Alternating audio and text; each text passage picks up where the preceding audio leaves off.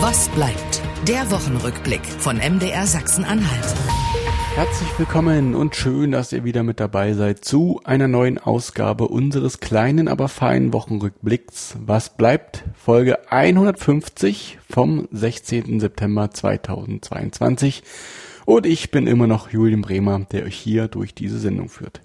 Ja, 150 Mal was bleibt, 150 Mal Hintergründe und Einordnungen, um euch dabei zu helfen, ein eigenes Bild von den Themen zu bekommen. Ja, vielen, vielen Dank an all die Kolleginnen und Kollegen, die hier immer wieder vor dem Mikrofon Rede und Antwort stehen. Vielen Dank aber auch an die Kolleginnen und Kollegen, mit denen ich mich so vorab immer abstimme über Themen und über Diskussionspunkte, was man hier so in der Sendung gar nicht so unmittelbar hört. Vielen Dank auch an alle Kolleginnen und Kollegen aus der Technik, die im Studio dafür sorgen, dass alles immer so wunderbar klingt oder dafür sorgen, dass ich mich quasi von jedem Punkt der Erde mit unserem Studio verbinden kann. Und natürlich auch vielen, vielen Dank an die Verantwortlichen bei MDR Sachsen-Anhalt für das Vertrauen, dass wir das hier so in dieser Form machen können. Aber mein größter Dank, der geht natürlich an euch, an euch Hörerinnen und Hörer. Vielen Dank, dass ihr uns immer wieder euer Vertrauen schenkt, Woche für Woche. So. Das war mir wichtig, mal vorab loszuwerden. Und bevor das hier allerdings alles zu gefühlsduselig wird, würde ich vorschlagen, wir kommen back to business und steigen ein mit unserem ersten und auch einzigen Thema heute. Auf den Tag genau vor einem Jahr, also am 16. September 2021, wurde Ministerpräsident Rainer Haseloff im Landtag von Sachsen-Anhalt wieder zum Regierungschef gewählt und das Kabinett Haseloff III, wie es so schon heißt, konnte seine Arbeit aufnehmen. Es ist also ein guter Zeitpunkt, um auf eben dieses Jahr zurückzublicken und eine erste kleine Zwischenbilanz zu ziehen. Denn schließlich, und ich glaube, das kann man sagen, ist es politisch ein ganz, ganz besonderes Jahr. Ich glaube, kein Politiker und keine Politikerin, aber auch kein Journalist hat vor einem Jahr auch nur geahnt, vor welchen Herausforderungen wir als Gesellschaft mittlerweile stehen. Corona ist immer noch da, beziehungsweise kommt so langsam bestimmt im Winter jetzt nochmal wieder. Die Klimakrise wird uns immer präsenter und am meisten hat natürlich der russische Angriffskrieg in der Ukraine und seine Folgen das politische Geschehen beeinflusst. Wie hat sich also die Landesregierung aus CDU, SPD und FDP in diesen sehr herausfordernden Zeiten geschlagen? Gemeinsam mit meinem Kollegen Lars Frohmüller will ich versuchen, ein erstes Zwischenfazit zu ziehen. Erstmal sei gegrüßt, Lars. Schön, dass du wieder da bist. Ja, vielen Dank für die erneute Einladung. Ja, und äh, nochmal vorab vielleicht, wir können und wollen hier gar nicht ins kleinste Detail eingehen. Dafür ist so ein Jahr auch ja, viel zu ereignisreich und viel zu viel passiert. Uns geht's eher darum, so die großen Linien und Tendenzen so aus dem ersten Jahr der Landesregierung mal so nachzuziehen. Lars, du hast gestern, hast du mir gesagt, äh, übrigens, Landesregierung feiert einjähriges Jubiläum sozusagen. ähm, und ich war richtig erschrocken, weil ich muss sagen, gefühlt war es vor zwei Wochen her, dass die Wahl überhaupt war im letzten Sommer. Und jetzt ist es schon wieder ein Jahr her, dass die Regierung im Amt ist. Mit welchen Hoffnungen und mit welchen Erwartungen ist, ist man denn vor einem Jahr angetreten? Naja, also ich glaube, man hat vor allen Dingen aus den Reihen der CDU gehofft, ähm, dass man Neustart starten kann. Also mit dem alten Koalitionspartner war man ja nicht wirklich glücklich und dass man jetzt eine neue Wunschehe eingehen konnte, also die FDP mit ins Boot holt und, und dann gab es ja noch die SPD, die äh, ja quasi nahtlos übergegangen ist in die neue Regierung. Also da war schon der Wunsch offen, dass man jetzt neu gestalten kann, dass man besser gestalten kann und dass man jetzt auch ähm, ja, viele viele Dinge anders machen kann, die vorher ein bisschen schwieriger waren. Hm. Weil immer, also so aus Sicht der CDU waren immer die Grünen, die, ich sag's mir jetzt ganz immer so ein bisschen rumgenervt haben, ja.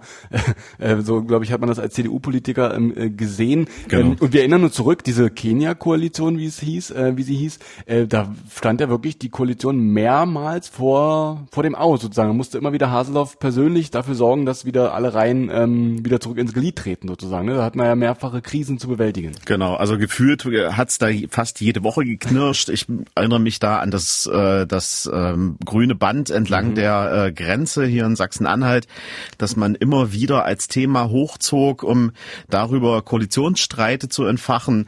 Dann der Landesdatenschutzbeauftragte, den wir, kleiner Spoiler, immer noch nicht haben, äh, nach etlichen Jahren, der immer noch Streit in der Koalition hervorruft. Es gab mehrere, also es gab mindestens einen Kandidaten der Grünen, der dann äh, krachend durchfiel, obwohl er doch als sehr kompetent eingeschätzt wurde und aktuell sucht man ja immer noch. Also da gab es immer wieder Themen, die zu Reibereien geführt haben und die Koalition äh, wenig geräuschlos äh, ja, hatte arbeiten mhm. lassen. Mhm. Das war also das Kabinett Haseloff 2. Mittlerweile haben wir Haseloff 3 sozusagen. Ähm, was war denn denn, ne? du hast gesagt, aus Sicht der CDU hat man sich dann ähm, erhofft, einen Neustart ähm, gemeinsam gestalten zu können. Mit welchen Projekten wollte man das denn so, ähm, was stand denn da so ganz oben auf der Agenda, so wenn wir ein Jahr zurückblicken mit Start der Regierung?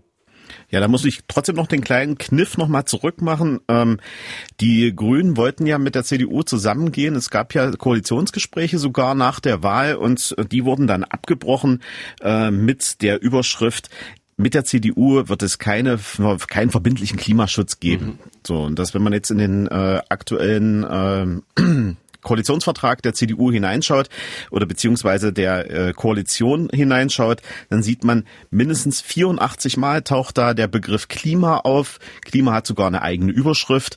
Also das hat man schon probiert umzusetzen, sehr ambitioniert umzusetzen. Was jetzt dabei rausgekommen ist, da sprechen wir vielleicht später nochmal mhm. drüber.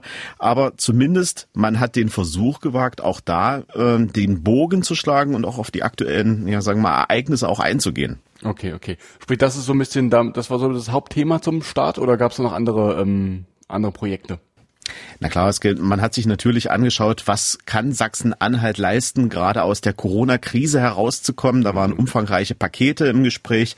Ein Paket ist ja jetzt äh, auch an den Start gekommen, das sogenannte Corona-Sondervermögen. Mhm. Das ist jetzt ein anderes Wort für Schulden, ähm, die das Land Sachsen-Anhalt jetzt aufgenommen hat und äh, womit es dann Projekte angeschoben hat, die aus der Corona-Krise heraus dann einen sogenannten also einen Impuls geben sollten, um die Wirtschaft anzukurbeln, um bestimmte auch Investitionsprojekte, die in den letzten Jahren einfach vergessen oder verschlampt wurden, äh, unter dem Deckmantel Corona quasi auszupuffern und äh, dann ähm, mit auch mit finanziellen Mitteln zu unterstützen. Mhm.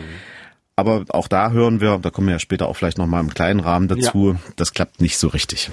Okay, also das ähm, könnten vielleicht so ein bisschen die Schlagworte sein, Corona, Sondervermögen und äh, Klima. Ähm, ja, lass uns dann mal direkt mal gucken. Ähm, ne, jetzt 365 Tage später, ähm, konnte die Regierung davon schon irgendwas intensiver angehen? Ähm, oder ist, man muss ja wirklich sagen, ne, also dem Krieg sei Dank ähm, ist alles, glaube ich, äh, anders.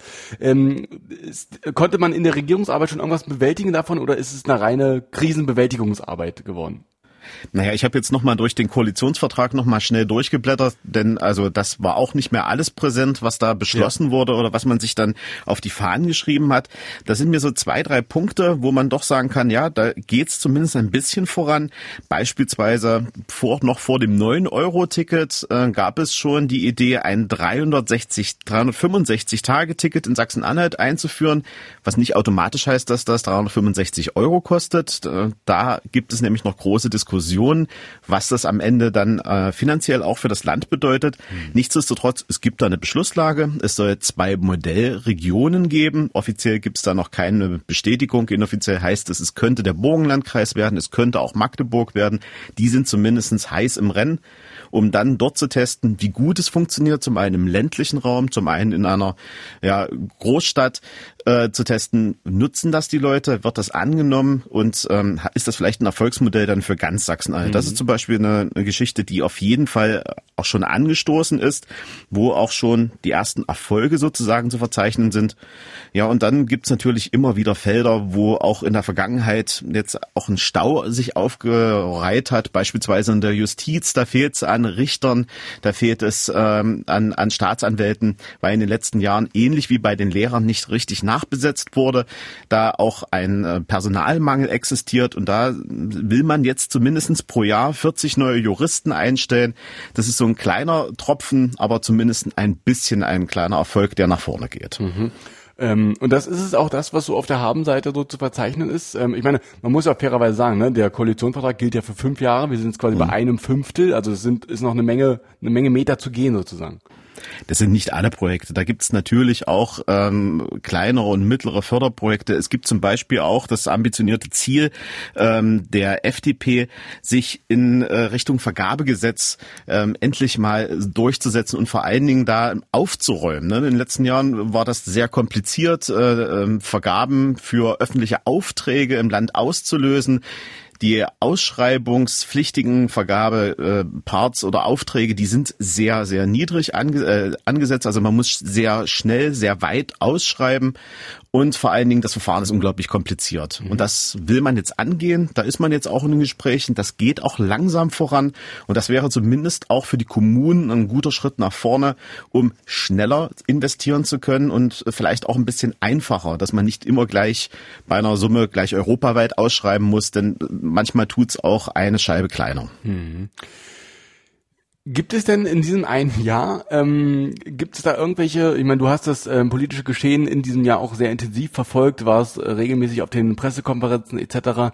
Gibt es da irgendwelche Momente, Beschlüsse, Verordnungen, irgendwelche Termine, die dir in diesem ersten Jahr ähm, besonders in Erinnerung geblieben sind?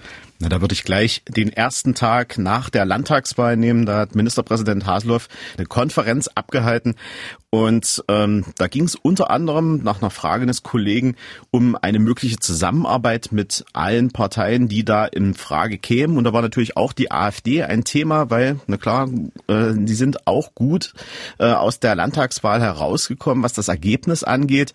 Und ähm, da können wir vielleicht mal reinhören. Wir hören Ministerpräsident Dr. Rainer Haselhoff, Doktor der Physik, wie er kurz mal erklärt, ähm, wie eine Zusammenarbeit der mit der AfD auf jeden Fall abzuwehren ist. Die AfD ist ein Thema, wo ich sage, das ist deswegen für uns kein Thema, weil sie die Systemfrage stellen und ein anderes System wollen.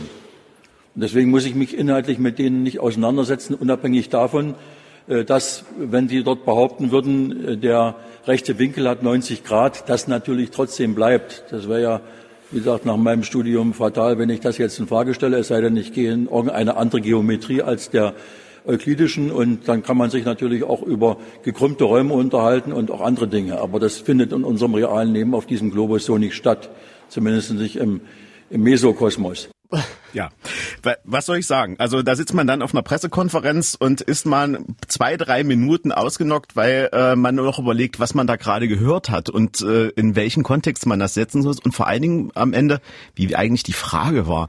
Also ähm, das das ist so ein bisschen auch typisch für die Art und Weise, wie unser Ministerpräsident manchmal so ins, ins Reden und äh, ins Ausschweifen kommt. Von daher, ja, das ist mir auf jeden Fall im Kopf geblieben. Ich finde, es ist aber so ein kleiner, also ich finde es irgendwie auch sympathisch, wenn man, äh, also ich glaube, man versteht schon, was er damit meint mit der Zusammenarbeit der AfD, aber wie er das maximal verklausuliert wiedergibt, ähm, ich glaube, wenn er es heute nochmal hört, könnte er da, könnte ich mir vorstellen, dass er selbst auch ein bisschen drüber schmunzeln muss. Auf jeden Fall, ja.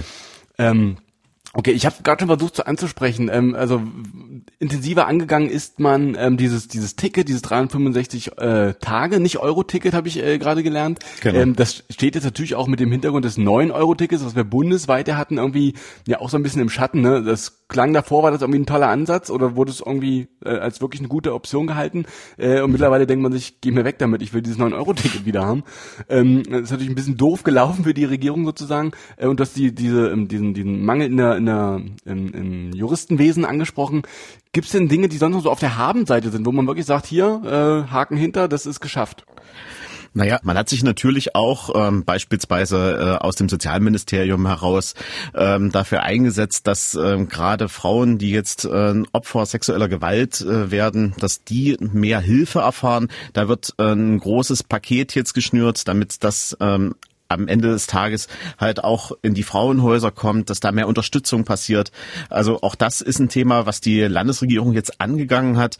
Also ich glaube, es gibt ganz viele kleinere und mittlere Bausteine, ähm, die man jetzt, jetzt auf den Weg bringt. Aber am Ende muss man ganz klar sagen, alles das, was jetzt im Koalitionsvertrag steht, und das hat der Ministerpräsident auch in dieser Woche in einer Pressekonferenz gesagt, ist jetzt fast ein bisschen in den Hintergrund gerückt, weil wir haben seit dem 24. Februar diese Krise, diesen Krieg in der Ukraine, der alles überschattet. Also der die Energiepreise nochmal äh, komplett explodieren lässt und der vor allen Dingen auch alles, was man wirtschaftlich angedacht hat, jetzt nochmal auf Null setzt. Gerade die Klimathemen beispielsweise. Da war man ja am Anfang des Jahres noch der Meinung, man könnte jetzt klimapolitisch aus den Vollen schöpfen und jetzt mittlerweile ist man am Ende des Jahres schon wieder in den Überlegungen gewesen, machen wir Atomkraft vielleicht sogar wieder, mhm. lassen wir Kohle länger laufen. All das hatte man schon vor Jahren abgeräumt.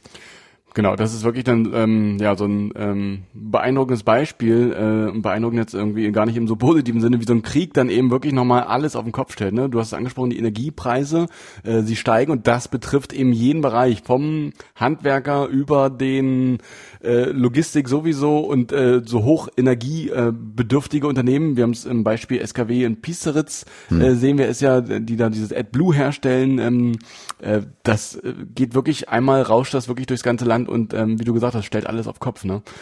Wie, wie, wie würdest du denn so diese, diese Krisenbewältigungsmission ähm, ähm, so ähm, der Regierung so bewerten nach in den, in den Monaten, die wir bislang gesehen haben? Wie, wie, wie schlägt sich da Haseloff und sein Team? Naja, also ich glaube, wenn ich mir die letzten Tage auch ansehe und auch die letzten Wochen, ich, es ist immer der Griff nach Berlin relativ schnell gezogen. Also der Bund muss, muss, muss etwas mhm. äh, leisten, muss etwas liefern und Sachsen-Anhalt kann zum Teil auch nicht, muss man fairerweise sagen, aber fordert auch sehr schnell Reaktionen aus dem Bund. Also das haben wir ja in den letzten Tagen auch äh, wir gesehen. SK Piesteritz ist da auch ein gutes Beispiel im Übrigen.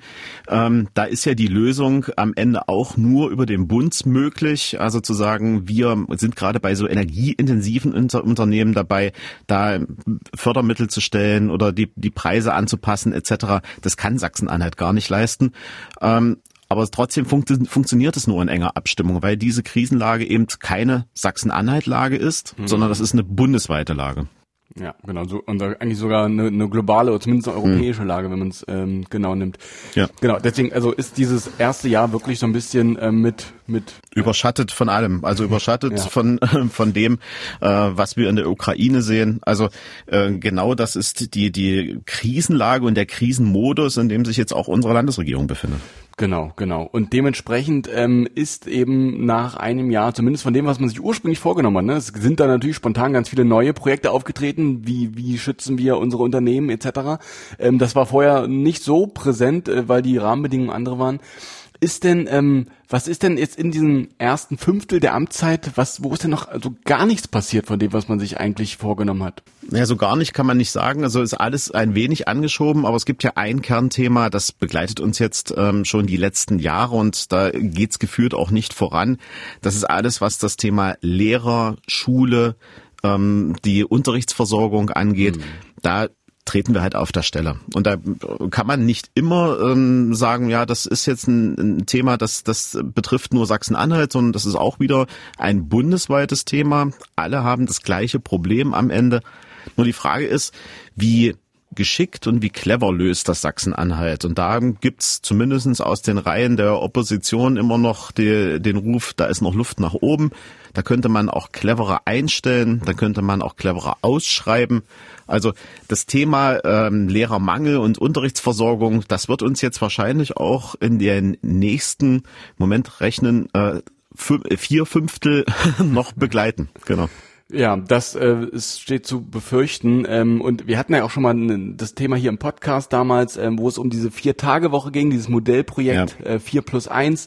Ähm, der Christian Füller hat da damals zugesprochen und das äh, kann ich nochmal empfehlen an der Stelle. Äh, also sprich, da hat man mal sowas versucht, so eine Art Modellprojekt.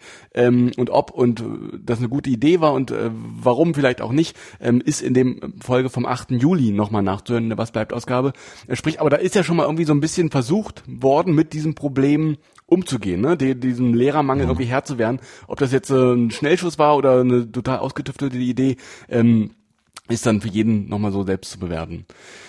Okay, also sprich, so Bildung ist so das größte Sorgenkind das ist auf jeden Fall so. Also wenn wir uns die Unterrichtsversorgung angucken, da musste jetzt das Bildungsministerium selbst einräumen. Wir sind jetzt bei 92 Prozent Unterrichtsversorgung.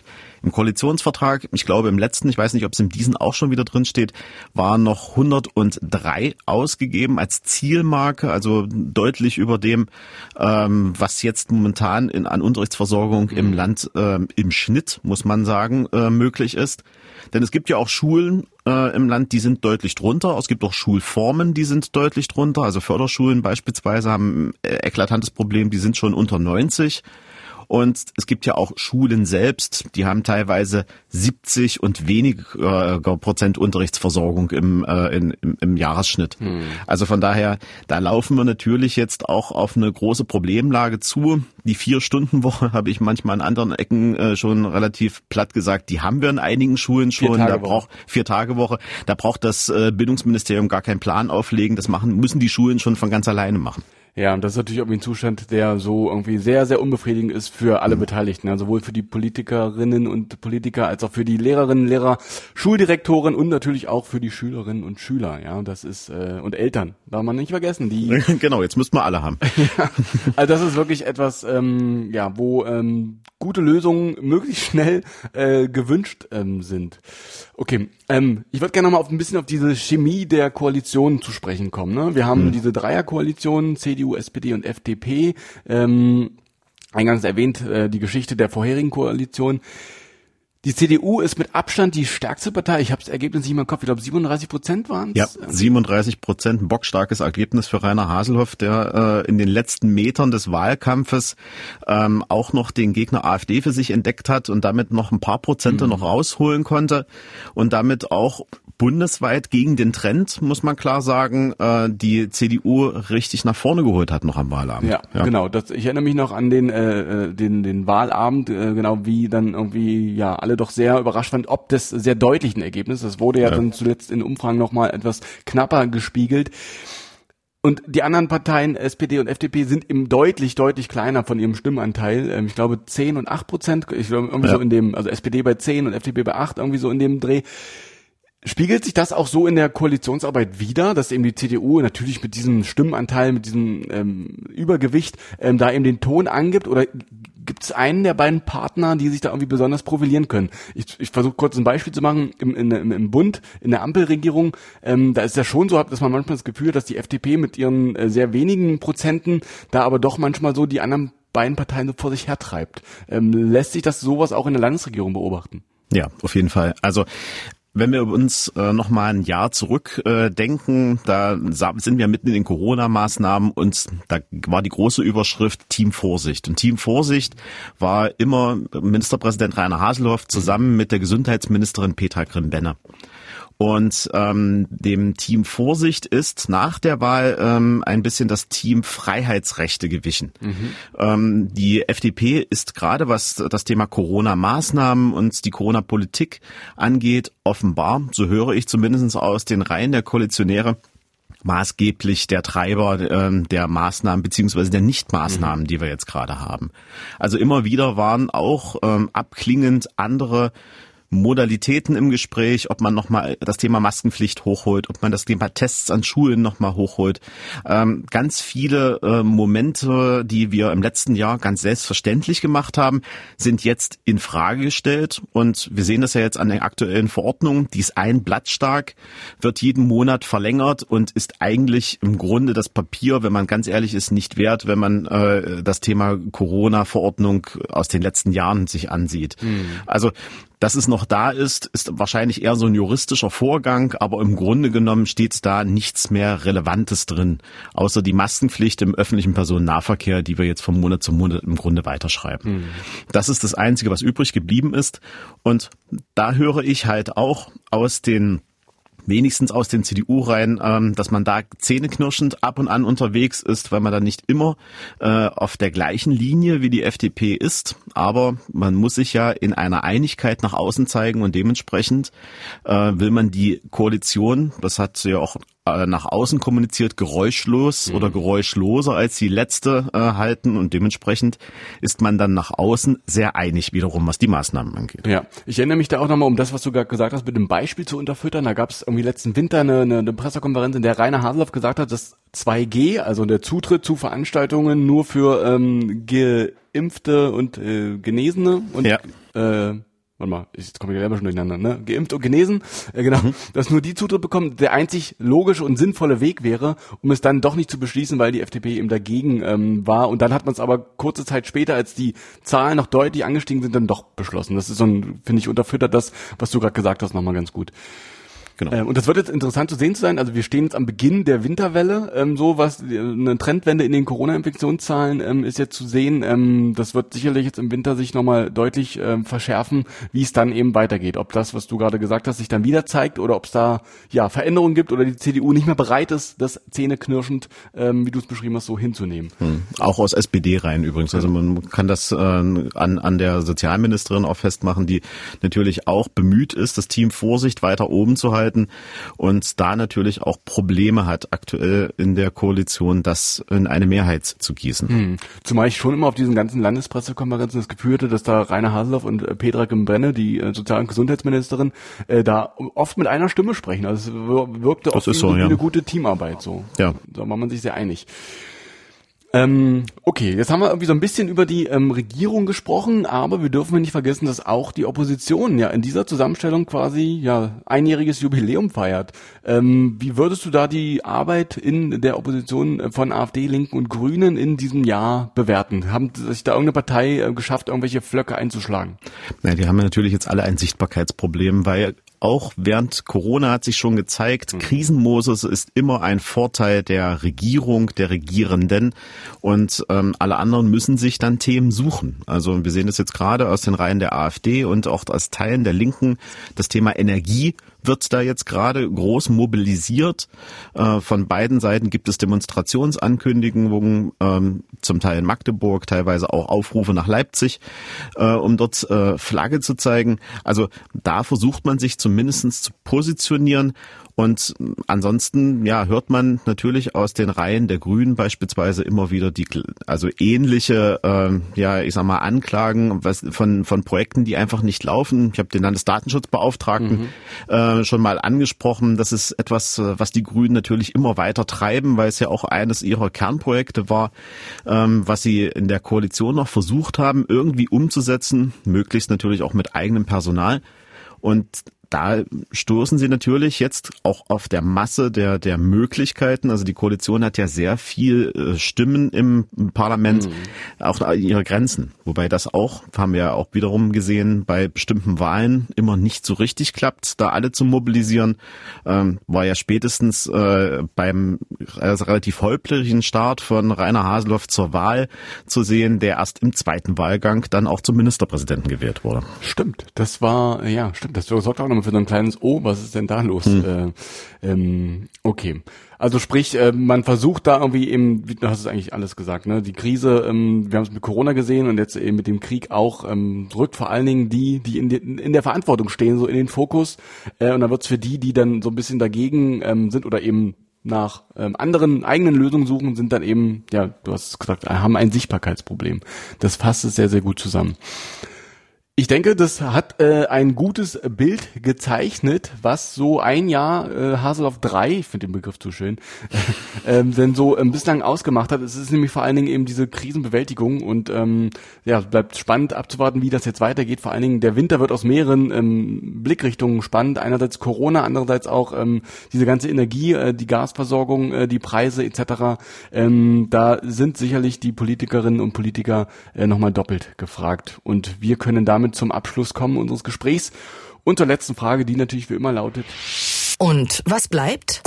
Es bleibt übrig viele Fragen, die jetzt geklärt werden müssen in den nächsten vier Jahren. Viele Probleme, die jetzt vor der Tür stehen. Energiekrise, die Bewältigung ähm, der Unterrichtsversorgung, die Nachrücken der Lehrer in den Schulen.